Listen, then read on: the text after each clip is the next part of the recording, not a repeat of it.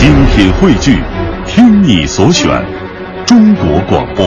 radio.cn。各大应用市场均可下载。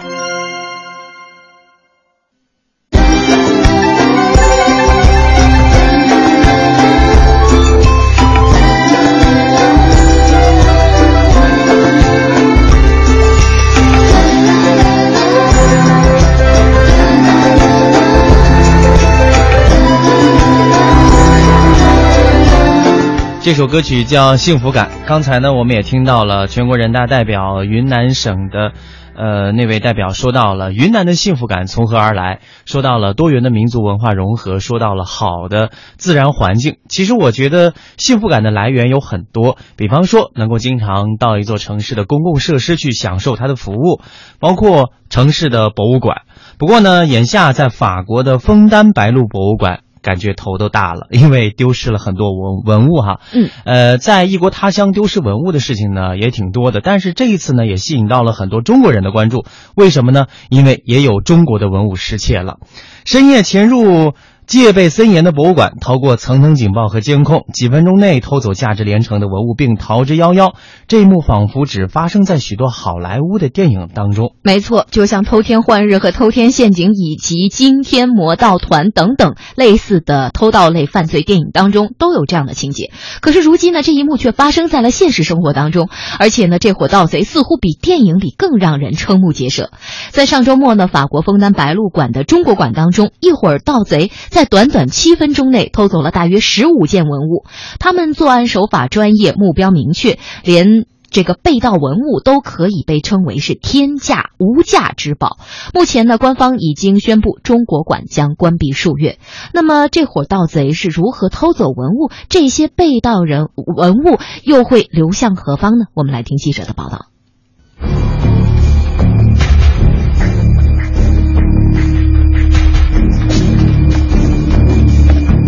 盗贼选择在周日的凌晨作案，也许就是因为这是警卫最容易松懈的时候。不过，他们的行踪还是很快被发现，但是这并没能阻止他们得手。枫丹白露博物馆馆长埃贝尔。是在周六到周日的凌晨快六点钟，作案者潜入城堡的英式花园，把车就停在池塘边，然后从窗户进入了中国馆。值班保安很快就赶到，因为在中国馆里面有摄像头，他们看到这些人在里面作案，就打开了城堡的火警警报。所以这些案犯只停留了七分钟，但是他们仍然有时间盗走一些重要文物。失窃的稀世珍品包括暹罗国王1861年访问法国时赠送给法国皇帝拿破仑三世的一顶王冠和一件西藏金曼扎，而最为人熟知的是一件中国清代乾隆年间的掐丝珐琅麒麟。中国圆明园学会学术专业委员会委员刘洋，他原来其实也是在圆明园的时候也是摆设，但是呢，制作工艺非常非常精良，基本上代表了乾隆时期。这个掐丝珐琅最高工艺，而且呢，对因为我见过那个这个原件，非常非常漂亮。乾隆他本身是个鉴赏家，而且乾隆时期又是清朝最鼎盛时期，所以乾隆时期的东西呢都是精中之精。那么搁到圆明园有精中里面的精，那么再加上它还有一个历史背景是什么呢？它原来是一对儿，英国跟法国同样抢圆明园，当时有一个公平原则，就好东西啊一人一半，结果这麒麟就一人一个。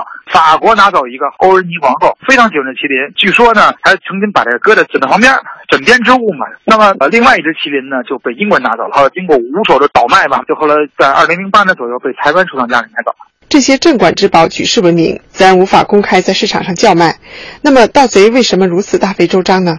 湖南白鹿博物馆馆长埃菲尔认为，这些盗贼属于定向偷盗。